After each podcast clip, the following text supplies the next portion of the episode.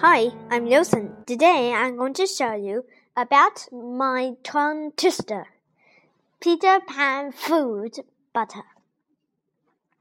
When there's a Peter Pan in the Venom sense, using the butter and an instance when the Venom is the butter, the butter is nice or not needs to make a cake. The cake is on the stage or not to the the pans. Thank you. This is the other ones. Is the rabbit eat the carrot? The rabbit called Peter that eat the carrot in Mr. Garden. Mr. Garden using a pot of this with a pot. We had to stick in the pot with the students hitting the Peter rabbit. That's it. And there's much more. Like the third one.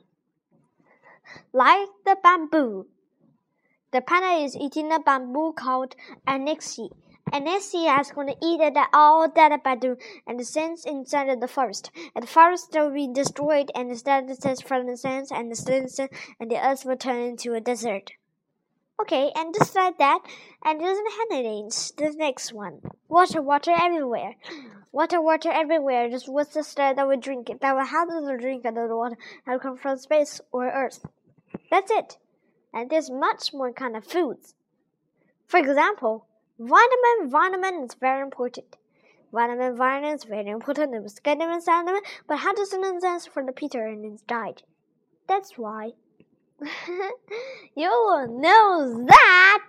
So these are my tongue twisters of foods.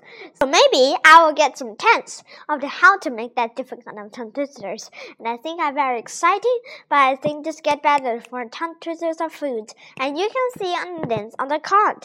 And my sentence, we doesn't have any kind of elements. We had different sides today. It's very funny instead of kind of these because they are always everywhere. We don't know how to get even to this, but it's not even to, and always getting a different kind of solutions that had to make some tongue twisters. So I think, for instance, we have very against.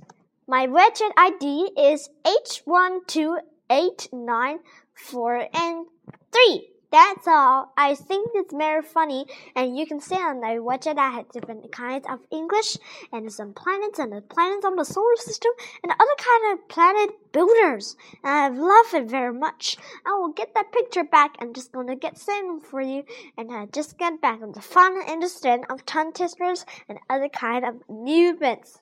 Come for listen. Bye bye.